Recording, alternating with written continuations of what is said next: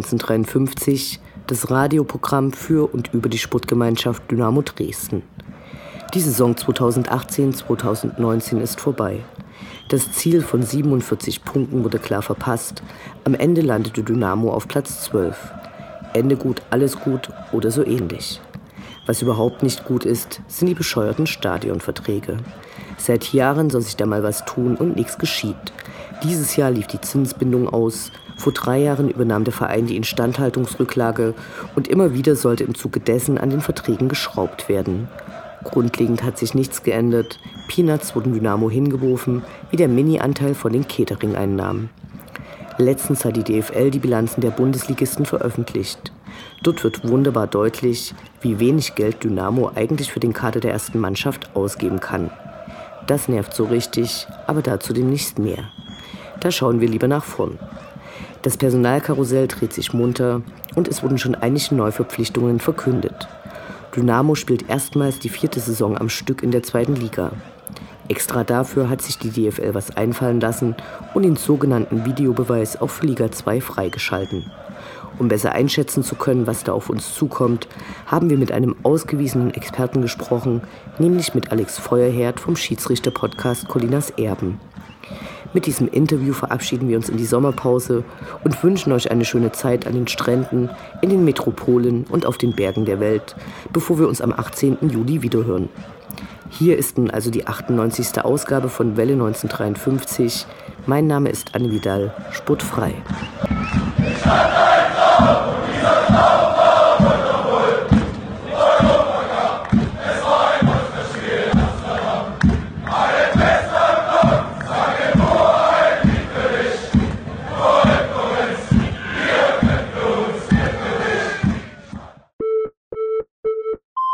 Aber gut, ich meine, alles, was ich jetzt rede, ist alles Schall und Rauch.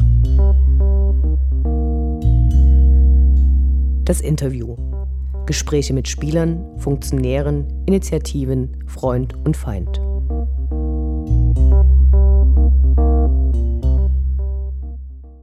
Wir sprechen heute mit Alex Feuerherd, der seit 2012 gemeinsam mit Klaas Reese den Schiedsrichter-Podcast Colinas Erben gestaltet.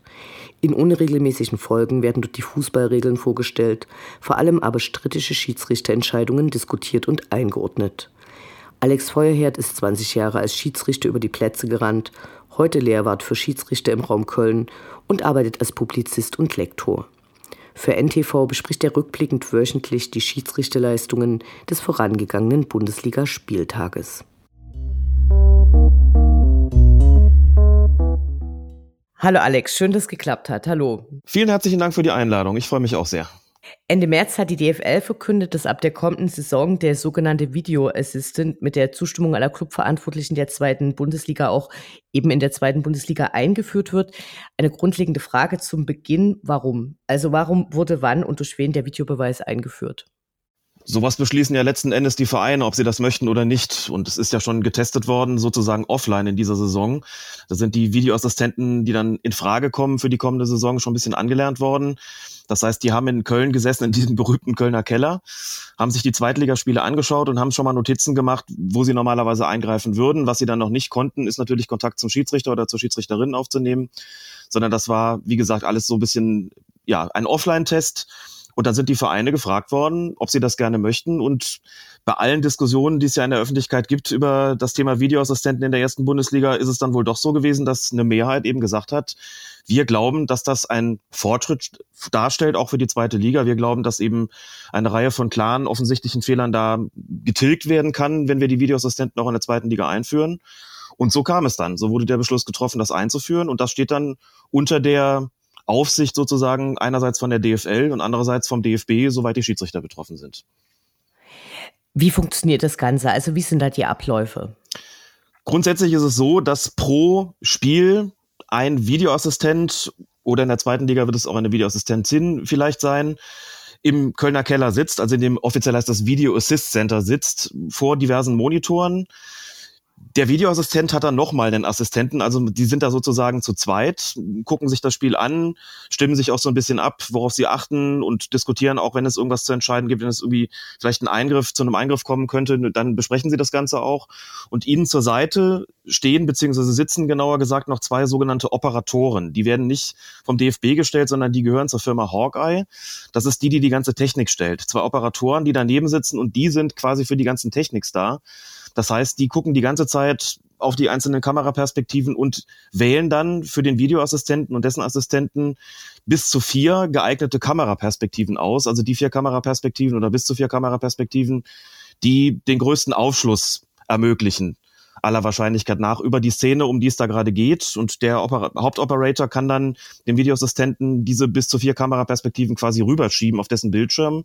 Und da können die Videoassistenten sich das Ganze dann nochmal anschauen, können auch vergrößern, können aus den vier Einstellungen dann eine spezielle wählen, die sie sich dann besonders genau angucken und sowas. Das ist so im Groben und Ganzen ist das so der Ablauf äh, bei den entsprechenden Situationen, die halt überhaupt prüfbar sind. Denn es ist ja nicht so, dass jeder Einwurf gecheckt wird und jeder Eckstoß, sondern es gibt eben festgelegte Situationen, in denen überhaupt nur geprüft werden kann. Und das geschieht eben vom Videoassistenten und dessen Assistenten in Kooperation mit den beiden erwähnten Operatoren von der Firma Hawkeye. Und äh, wie viele Kameras sind da im Stadion im, im, Einsatz? Bei mir war bisher nicht ganz klar, äh, sehen die eben das, was auch die Leute sehen, die das Fußballspiel im Fernsehen sehen? Okay, hast beantwortet, offensichtlich nicht. Aber wie viele Kameras haben die, wenn du sagst, äh, aus bis zu vier Perspektiven kann man dann die Aufnahmen raussuchen? Die sehen im Großen und Ganzen tatsächlich das Fernsehbild, kann man sagen. Beziehungsweise ist es so, dass es eine Firma gibt, die ja mit der Übertragung dieser Spiele beauftragt ist. Das ist die Firma Sportcast oder Sportcast und die stellt die Bilder zur Verfügung die laufen dann in Köln ein. Das ist das sogenannte Fernsehsignal. In der ersten Bundesliga sind es ungefähr 20 Kameraperspektiven, die da zur Verfügung stehen. Aus denen könnte auch der Fernsehregisseur die entsprechenden Bilder auswählen, die er dann gerne senden will, also für die Fernsehzuschauer und Fernsehzuschauerinnen. Das ist grundsätzlich das Bildmaterial, aus dem sich die Videoassistenten dann auch bedienen. Das heißt, die haben keine Extra-Kameras, die haben dieselben Kameraperspektiven wie das Fernsehen auch. In der zweiten Liga wird es etwas weniger sein. Da sind es nach meiner Kenntnis nur acht Kameras, die da aufgebaut sind. Man kann also nicht ganz so detailliert nachschauen, wie das in der ersten Bundesliga der Fall ist ist natürlich auch eine Kostenfrage, klar, und da hat man es dann entsprechend ein bisschen reduziert. Aber im Großen und Ganzen ist das sozusagen das Fernsehmaterial, aus dem sich dann der Videoassistent und die Operatoren quasi bedienen. Die sind also, wenn man das so will, eigentlich ihre eigenen Regisseure. Was auch bedeutet, man wird im Fernsehen möglicherweise Perspektiven sehen, die der Videoassistent gar nicht herangezogen hat, weil er vielleicht sagt, das ist jetzt eine Perspektive, die hilft mir jetzt irgendwie nicht weiter. Es kann aber auch umgekehrt so sein, dass er eine Perspektive zur Beurteilung auswählt, die man im Fernsehen gar nicht zu sehen bekommt, obwohl es prinzipiell möglich wäre. Denn die Fernsehregisseure, die arbeiten da ja vollständig autark, die richten sich ja nicht nach dem, was der Videoassistent gerade an Bedürfnissen hat. Genau, du hast es kurz schon angesprochen, äh, dass ja gar nicht alles geprüft wird durch die Videoassistenten. Es soll ja nur bei lediglich vier Fällen eingegriffen werden können. Das ist Torerzielung, Elfmeter, rote Karte und Verwechslung eines Spielers. Ganz oft ist es ja aber auch so, dass ganz andere Szenen zu spielentscheidenden Szenen führen können. Also zum Beispiel ein, ein Foul, was ein gelbwürdig ist oder vielleicht ein Handspiel, was äh, dazu führt, dass irgendjemand einen äh, Ball bekommt und im Anschluss dann ein Tor schießt. Wie bewertest du das?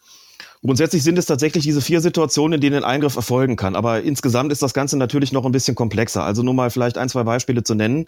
Wenn jetzt ein Tor fällt, wird das auf jeden Fall in Köln gecheckt. Das ist immer so. Ne? Also wenn irgendwelche Fernsehkommentatoren sagen, das Tor ist nicht mal überprüft worden, dann stimmt das in keinem Fall, denn es wird immer so sein, wenn ein Tor fällt, dann prüft der Videoassistent das, ob das korrekt erzielt ist. Und da geht es dann dabei nicht nur um die unmittelbare Torerzielung, also nicht um die Frage oder nicht nur um die Frage, ob der Torschütze selbst jetzt möglicherweise ein Vergehen begangen hat, sondern es wird auch geprüft, ob in der Entstehung dieses Tores irgendwas schiefgelaufen ist. Also ob beispielsweise ein Abseits vorgelegen hat oder ob vielleicht bei der Balleroberung ein Foulspiel stattgefunden hat oder ob es im Vorfeld ein Handspiel gegeben hat von der angreifenden Mannschaft. Das würde alles geprüft, also in der jeweiligen Spielphase, an deren Ende dann das Tor steht. Sowas wird bei einem Tor immer gecheckt. Was die persönlichen Strafen betrifft, da sagt man grundsätzlich, es wird eben nicht jede gelbe Karte überprüft oder es darf nicht jede gelbe Karte überprüft werden. Das ist prinzipiell auch richtig, aber das ist insofern ein bisschen komplexer, als es bei einer Verwarnung, die es zum Beispiel für ein Foulspiel gibt, immer auch geschaut wird, ist das möglicherweise ein Vergehen gewesen, was vielleicht sogar eine rote Karte nach sich ziehen müsste. Und dann guckt der Videoassistent sich das nochmal an. Und wenn der zu dem Ergebnis kommt, hm, der Schiedsrichter hat eine gelbe Karte gezeigt, aber aus unserer Sicht spricht er doch mehr für Rot oder er sagt sogar eben, es ist ein klarer und offensichtlicher Fehler gewesen, für das Foulspiel beispielsweise keine rote Karte zu zeigen, dann wird er sich beim Schiedsrichter melden und wird sagen, wir haben das nochmal geprüft. Aus unserer Sicht ist Gelb hier zu wenig. Aus unserer Sicht liegt hier ein klarer Fehler vor. Wir empfehlen dir ein sogenanntes Review, also dass der Schiedsrichter dann selbst rausgeht und sich das nochmal anschaut, am Monitor in der sogenannten Review Area und dann am Ende natürlich selbst die Entscheidung trifft. Das heißt, der guckt sich die Szene dann vielleicht nochmal an und wenn der zu dem Ergebnis kommt, mein Videoassistent hat recht, das ist tatsächlich eine rote Karte gewesen, dann wird er diese rote Karte auch noch zeigen. Umgekehrt wird natürlich auch jede rote Karte überprüft. Das heißt, wenn der Videoassistent sagt, Du hast gerade rot gezeigt. Aus unserer Sicht ist das klar und offensichtlich falsch gewesen. Das ist maximal gelb. Dann wird er ihm auch ein Review empfehlen und wenn er sich die Szene angeschaut hat und dann zu dem Ergebnis kommt, okay, rot ist viel zu hart, es ist maximal gelb, dann wird er auch nur die gelbe Karte zeigen. Also insofern kann das schon mal sein, dass bei einer Prüfung dann eine gelbe Karte rauskommt und die Leute sagen, hm, ist aber irgendwie seltsam, soll doch gar nicht überprüft werden wegen der gelben Karte. Aber das kann eben über die Prüfabläufe dann doch eben mal rauskommen. Nur wäre es dann eben nicht so, dass wegen einer gelben Karte geprüft würde, sondern dann würde halt geschaut, ob möglicherweise ein Platzerweis in Betracht kommt oder ob der Platzerweis möglicherweise zu hart war.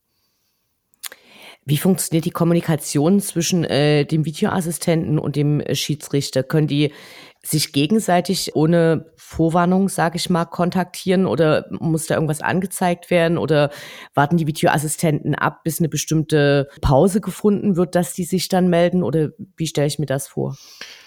Der Videoassistent kann die gesamte Kommunikation innerhalb des Schiedsrichterteams auf dem Platz hören. Immer und zu jeder Zeit und die ganze Zeit. Er hört also den Schiedsrichter, die beiden Schiedsrichterassistenten, also die Linienrichter sozusagen und den vierten genau. Offiziellen. Die sind die ganze Zeit sozusagen online geschaltet. Die Unterhaltung zwischen Videoassistent und dessen Videoassistent oder mit den Operatoren kriegt der Schiedsrichter überhaupt nicht mit. Das heißt im Klartext, der Videoassistent, wenn er denn etwas hätte, wenn er denn intervenieren wollte, der muss sich sozusagen dazuschalten mit einem sogenannten Push-to-Talk-Button. Der hat also wirklich so ein Knöpfchen da auf seinem Tisch liegen. Da drückt er drauf und mischt sich dann ein und sagt, hier ist Köln, wir haben ja gerade die Szene nochmal geprüft und dann ist eben folgendes. Jetzt muss man auch vielleicht wissen, dass diese Sprache sehr klar sein soll und auch sehr klar ist. Ich hatte tatsächlich mal die Möglichkeit, mir das mal anzugucken im Live-Spielbetrieb da im, im sogenannten Kölner Keller. Die kommunizieren tatsächlich sehr knapp miteinander, da werden also keine Romane erzählt, auch damit es keine Missverständnisse gibt. Aber wie gesagt, der Videoassistent muss sich zuschalten. Ist es grundsätzlich so, wenn das Spiel unterbrochen ist, das ist es ja nach dem Tor sowieso, dann ist ja die Gelegenheit auch gegeben, dem Schiedsrichter zu sagen, wir haben das Tor gecheckt, Klar. alles in Ordnung, können wir so weitermachen. Oder eben zu sagen, warte mal bitte, noch nicht den Anschluss freigeben, wir sind noch dabei zu prüfen, warte bitte noch einen kleinen Augenblick, verhindere bitte, dass die da den Anschluss machen. Wir sagen Bescheid, wenn wir mit dem Check fertig sind.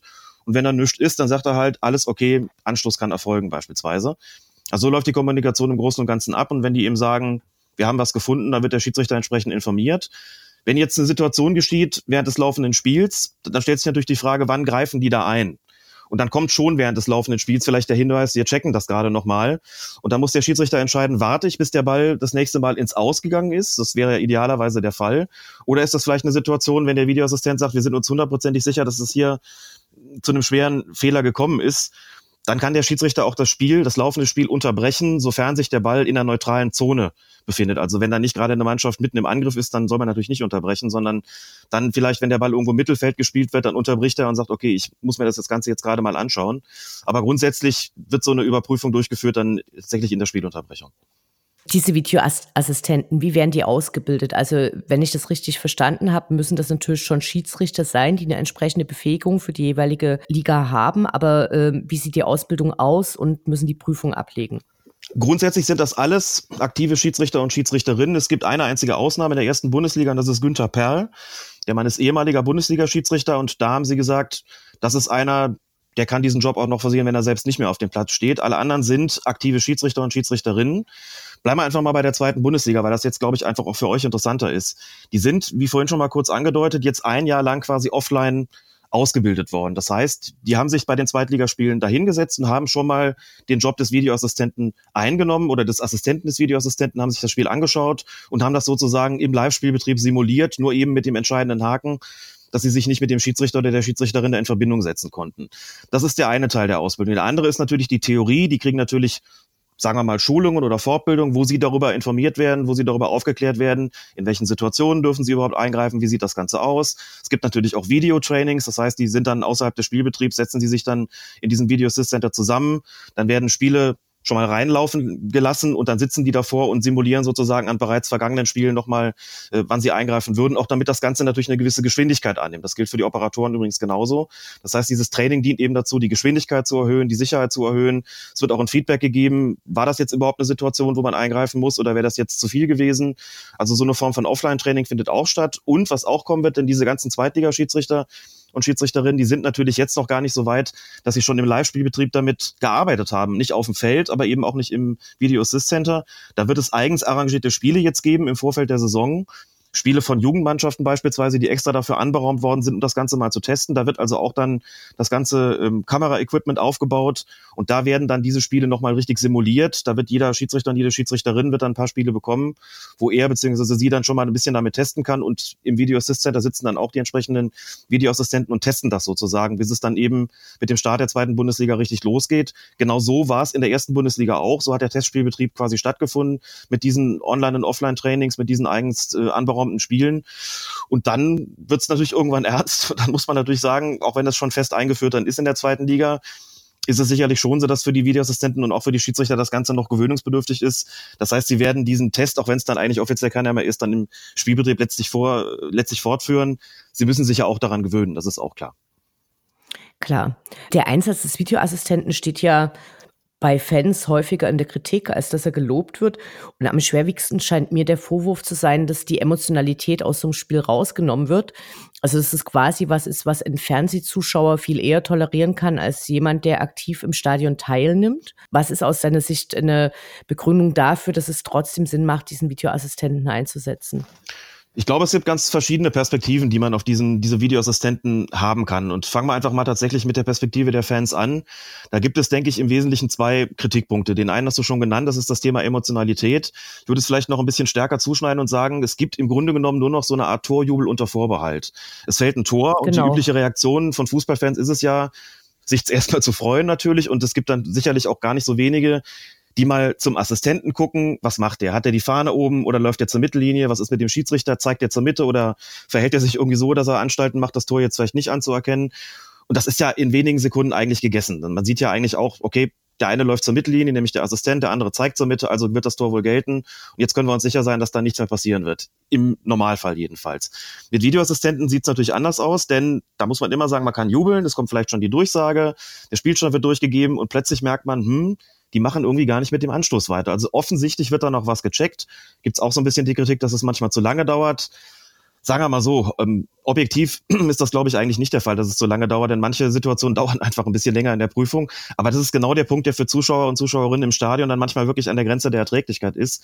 Denn die sagen, es ist das Tor gefallen, wir wollen uns freuen und jetzt nicht noch die Ungewissheit haben, was passiert jetzt. Und da gibt's natürlich eine, eine gewisse Kritik daran, dass man eben sagt, okay, das ist ein Jubel unter Vorbehalt, den finden wir halt nicht so schön. Das andere ist ähm, sicherlich das Thema Transparenz. Denn man bekommt im Stadion natürlich letztlich gar nicht mit, was wird da eigentlich gerade geprüft. Ne? Das ist ja nicht auf den Videoleinwänden zu sehen. Kann ich gerne auch noch was dazu erzählen, willst es aber nicht zu sehr ausufern lassen erstmal. Man bekommt keine Bilder zu sehen und es ist halt auch nicht immer klar, was wird da eigentlich gerade geprüft und wie sieht die Szene eigentlich aus. Man hat einen Eindruck gehabt als Zuschauer oder Zuschauerin von dem Tor beispielsweise oder von irgendeinem Vergehen und jetzt ist irgendwie plötzlich gerade Prüfung und man weiß gar nicht so genau, was passiert da eigentlich. Und das sind dadurch Ansätze zur Kritik, die ich auch vollkommen nachvollziehen kann aus der Perspektive des Fans. Es gibt aber, wie gesagt, noch andere Perspektiven. Es gibt natürlich die der Club selbst, die sagen, unser Interesse ist es, dass wir mit diesem Unwägbarkeitsfaktor falsche Schiedsrichterentscheidungen nicht so gut leben. Wir hätten einfach ganz gerne, dass in spielrelevanten Situationen, das wären ja diese vier prüfbaren Fälle, dass da eben Checks vorgenommen werden und gegebenenfalls korrigiert wird. Und wir sehen anhand der Statistik eben auch, okay, es ist ihnen gelungen, beispielsweise eine Reihe von Abseitstoren rauszufiltern oder eine Reihe von Toren nachträglich noch anzuerkennen, die ursprünglich wegen Abseits aberkannt worden sind und solche Sachen. Und die, da ist die Perspektive der Vereine eben, wir wollen da mehr Sicherheit bekommen, mehr Unabhängigkeit von, von Schiedsrichterentscheidungen oder von Schiedsrichterfehlern, sodass die eben sagen, die Vereine eben sagen, wir befürworten das Ganze. Das sieht man ja auch im Prinzip mittlerweile weltweit, dass in immer mehr Ligen und auch bei großen internationalen Turnieren Videoassistenten eingeführt werden. Also da ist natürlich letztlich die Perspektive maßgebend der Clubs beziehungsweise der Mannschaften, der Verbände. Äh, das ist halt deren Blick auf das, auf das Geschehen. Dann gibt es noch die Perspektive sicherlich der Schiedsrichter. Soweit ich mit denen gesprochen habe, soweit ich das beurteilen kann, soweit es da Feedback gibt, sind die meisten schon sehr froh und sagen halt, für uns ist das tatsächlich eine Art Airbag. Für uns ist das einfach eine Rückversicherung für den Fall, dass wir einen schweren Fehler machen, dass der dann eben nicht stattfindet. Äh, nur mal ein kurzes Beispiel. Ich hatte im vergangenen September äh, die Gelegenheit, an einem Sportrechtsseminar teilzunehmen in Wangen im Allgäu. Und da war auch der Bundesliga-Schiedsrichter Robert Hartmann, der dort ein längeres Referat gehalten hat äh, zum Thema Videoassistenten, hat auch Bild- und Tonbeispiele mit dabei gehabt. Und er ist gefragt worden, ob das für ihn denn wirklich ein, ein Fortschritt ist aus seiner Sicht. Und hat er gesagt, na ja, wenn ich früher in der 90. Minute einen Strafschuss gegeben habe, und der hat sich im Nachhinein als komplett falsch rausgestellt. Dann habe ich eine Woche lang wirklich Beef gehabt mit der Presse und mit den entsprechenden Fans, auch die gesagt haben, hier, du hast durch eine falsche Entscheidung das Spiel letztlich entschieden, zu Lasten der einen Mannschaft und zugunsten der anderen. Heute weiß ich, ich habe diese Rückversicherung durch den Videoassistenten, wenn da wirklich ein gravierender Fehler stattgefunden hat, so ist zumindest der Anspruch, dann wird er sich melden und dann kann ich den noch korrigieren. Und das ist für mich natürlich eine bessere Situation. Klar ist es auch, dass letztlich inzwischen mehr über den Videoassistenten diskutiert wird als über den Schiedsrichter selber. Aber so gibt's eben verschiedene Blickwinkel. Ein Blickwinkel davon ist der der Fans, die ja oft nicht so zufrieden sind, der Fans im Stadion. Fernsehzuschauer und Fernsehzuschauerinnen hast du auch schon erwähnt. Für die ist das sicherlich nochmal anders tolerabel, denn die kriegen die Bilder ja mit und die kriegen die Zeitlupen ja auch eingespielt und wissen eigentlich schon ganz gut Bescheid, auch weil es einen Kommentator gibt, der in der Regel ja dann doch Bescheid weiß die wissen in der Regel schon Bescheid, was passiert da eigentlich gerade. Und für die ist es deutlich transparenter als für die Fans im Stadion. Und da würde ich persönlich tatsächlich auch das größte Verbesserungspotenzial sehen, in den Stadien selbst. Dazu wollte ich auch gerne noch eine Frage stellen. Im Stadion wird ja wohl auf den Leinwänden dann angezeigt, ja, es wird was geprüft. Es ist aber wohl noch nicht möglich, dass die Bilder gezeigt werden. Ist es angedacht, dass es irgendwann kommt? Das ist tatsächlich angedacht, ja. Und es ist auch so, dass sowohl die Schiedsrichter im Bereich des DFB beziehungsweise deren sportliche Führung als auch die deutsche Fußballliga, die DFL, beide sagen, wir haben eigentlich gar nichts dagegen, diese Szenen zu zeigen. Da gibt es jetzt mehrere Argumente, warum es noch nicht dazu gekommen ist. Das eine ist tatsächlich ein technisches. Es heißt, dass einfach nicht alle Stadien gleichermaßen gut ausgestattet sind beispielsweise was die Auflösung der Videowände betrifft und ähnliche Sachen. Ich bin da jetzt ehrlich gesagt auch nicht bis ins kleinste Detail informiert, wo die technischen Schwierigkeiten liegen. Man sagt jedenfalls, das ist noch nicht wirklich ausgereift. Problem zwei, was dazu kommt, man bräuchte eigentlich so eine Art Zentralregie. Ne? Die Regie über das, was auf den Stadionleinwänden gezeigt wird, die liegt ja bei den Vereinen selbst. Bei der Weltmeisterschaft ja. ist das alles ganz prima gelaufen, denn da war die Zentralregie sozusagen bei der FIFA und die hat entschieden, was da auf den Stadionwänden gezeigt wird. Also da müsste man vielleicht eine Lösung finden in Absprache der Verbände, also DFB und DFL dann mit den Vereinen, wie man das irgendwie sinnvollerweise praktizieren könnte. Problem drei, das gilt zumindest für die erste Bundesliga, das ist mein, mein jüngster Stand. Es ist tatsächlich so gewesen, dass es eine Reihe von Vereinen gegeben hat, die gesagt haben, wir wollen gar nicht, dass das gezeigt wird. Auch weil wir so ein bisschen Sicherheitsaspekte geltend machen. Wir haben so ein bisschen Angst, wenn dann in der 90. so ein Strafstoß zurückgenommen wird oder nachträglich gegeben wird, dass uns die Fans da ausrasten. Wenn auch, selbst wenn es gezeigt wird und die das dann irgendwie sehen und sagen, ah, das ist klar falsch gewesen, dann auf die Barrikaden gehen. Deswegen möchten die das nicht. Also das ist so der dritte Punkt. Ich glaube, alle drei Probleme ließen sich auf sich zumindest lösen es gibt auf jeden Fall das Bestreben, dass das sich irgendwann mal ändert. Und ich bin auch sehr sicher, dass wir irgendwann die Situation erleben werden, dass der, die ganzen äh, Entscheidungsfindungen, die ganzen Checks, die ganzen Reviews, dass die tatsächlich auch auf den Stadion dann werden gezeigt werden. Wenn die Clubs das wollen, wenn man sich da einigt, wenn man diese Probleme, die ich da gerade aufgezählt habe, in den Griff bekommt, dann wird sich das sicherlich lösen lassen irgendwann.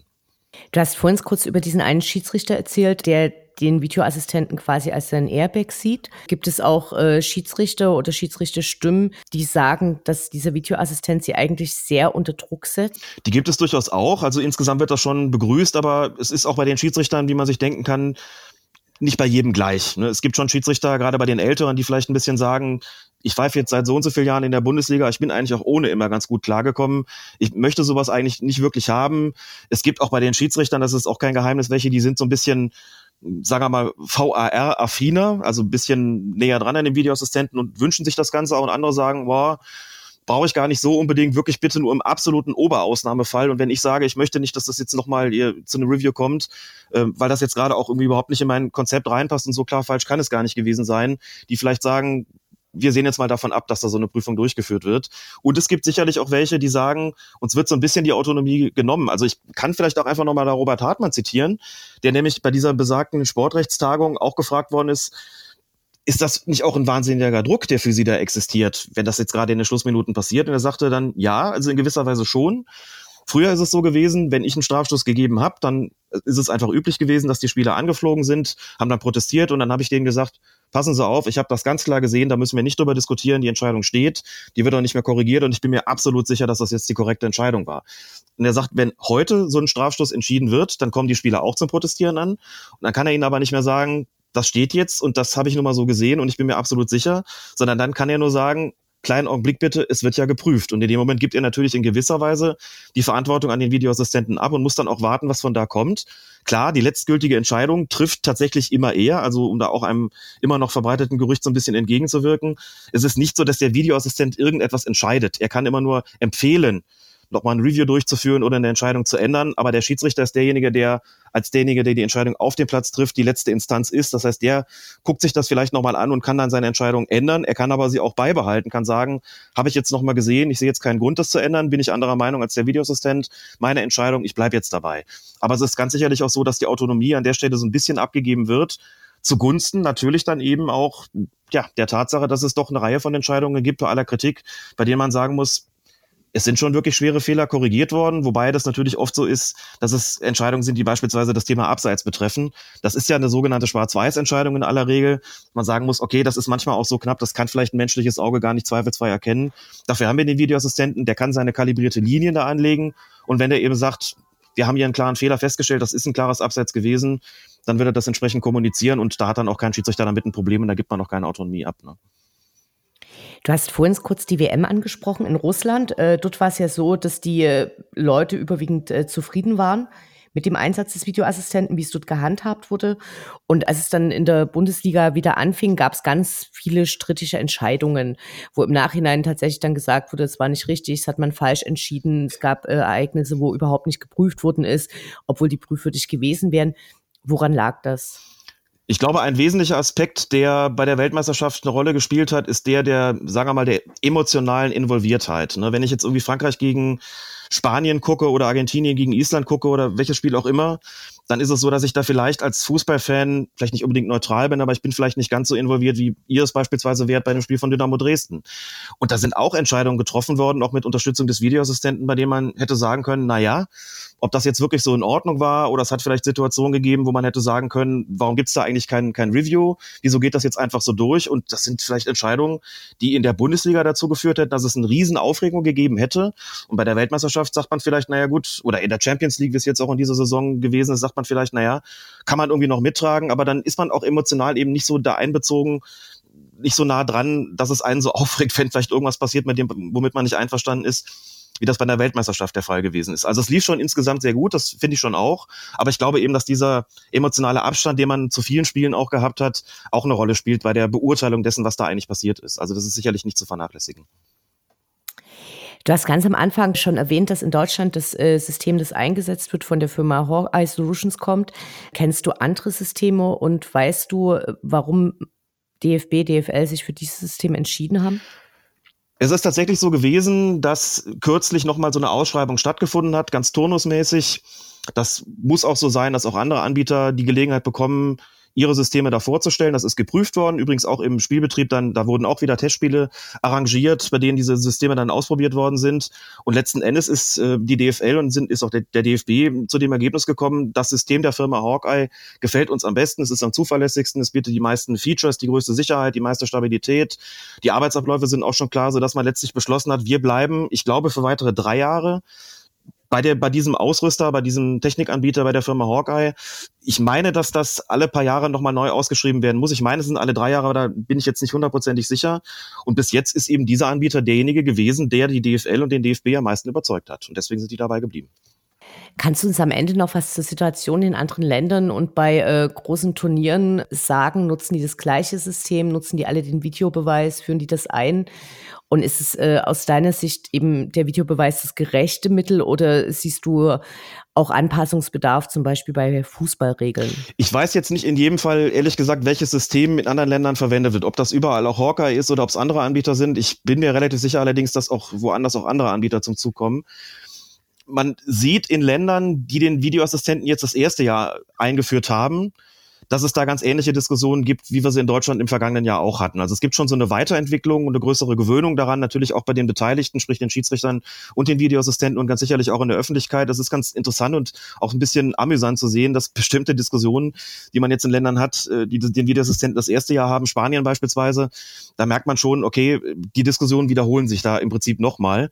Ähm, die Reaktionen der Öffentlichkeit sind da auch relativ ähnlich drauf, ähm, als wie sie das in Deutschland irgendwie auch gewesen sind. Also bestimmte Dinge wiederholen sich da, weil der Videoassistent auch seine klaren Grenzen hat. Ne? Bei den sogenannten Schwarz-Weiß-Entscheidungen, also hat ein Abseits vorgelegen, ja oder nein, ist der Ball, ist das Foul innerhalb oder außerhalb des Strafraums gewesen, da kommt man noch relativ gut damit klar, aber es gibt halt auch viele Situationen, viele Szenen, bei denen so ein Graubereich existiert, wo man sagt, naja, ist das jetzt wirklich schon ein eindeutiger, offensichtlicher, klarer Fehler gewesen oder vielleicht doch noch was, was man irgendwie vertreten kann.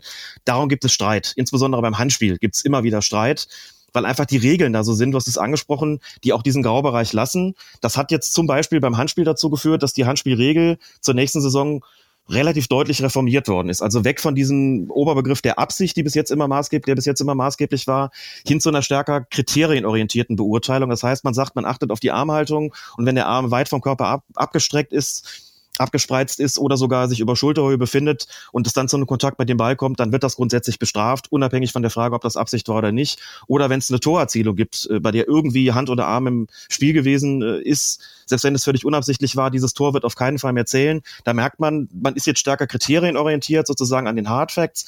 Ob das dann besser akzeptiert wird, ob das gerechter ist, das wird man sehen müssen. Da habe ich so ein bisschen meine Zweifel. Wir werden wahrscheinlich jetzt weniger darüber diskutieren beim Handspiel in der kommenden Saison, ob das ähm, strafbar ist oder nicht, sondern ob es überhaupt gerechter so ist oder nicht.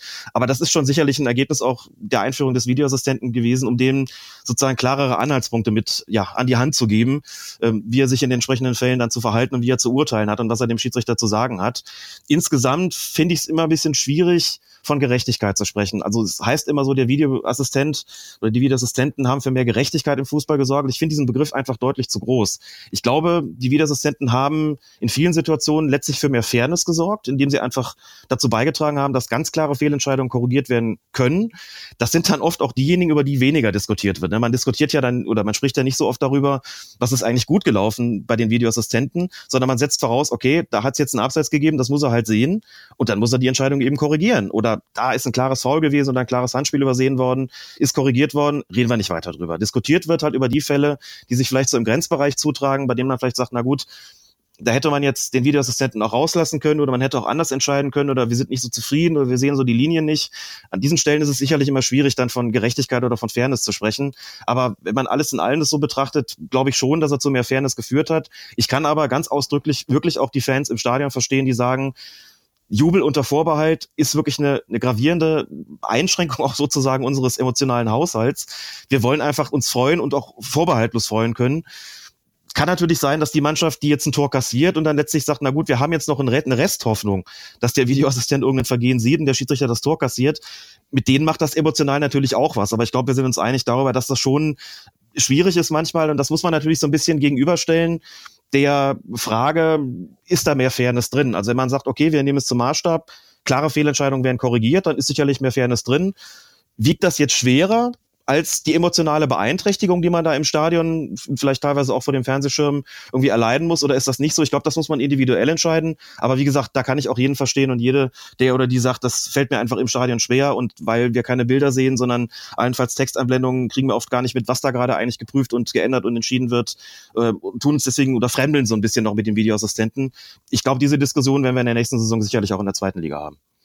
Vielen Dank fürs Gespräch. Ich habe zu danken und hoffe, dass ihr positive Erfahrungen damit macht, dass eine Gewöhnung daran stattfindet. Aber wie schon gesagt, ich glaube, die Diskussionen werden uns erhalten bleiben, auch in der zweiten Liga und wahrscheinlich auch bei Spielen von Dynamo.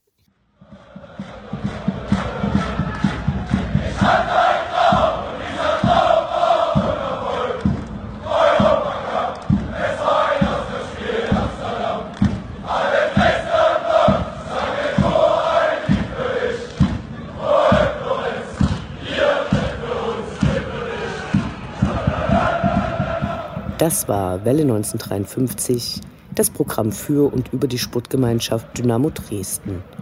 Eine neue Sendung über die SGD, uns, die Fans Und alle Neuch und Widrigkeiten auf dem Weg zum Europapokal gibt es in zwei Wochen bei Coloradio und zum Nachhören im Internet auf welle1953.net als Podcast, den ihr selbstverständlich abonnieren könnt, um keine Sendung zu verpassen. Mein Name ist Anne Vidal. Auf Wiederhören. Bis zum nächsten Mal.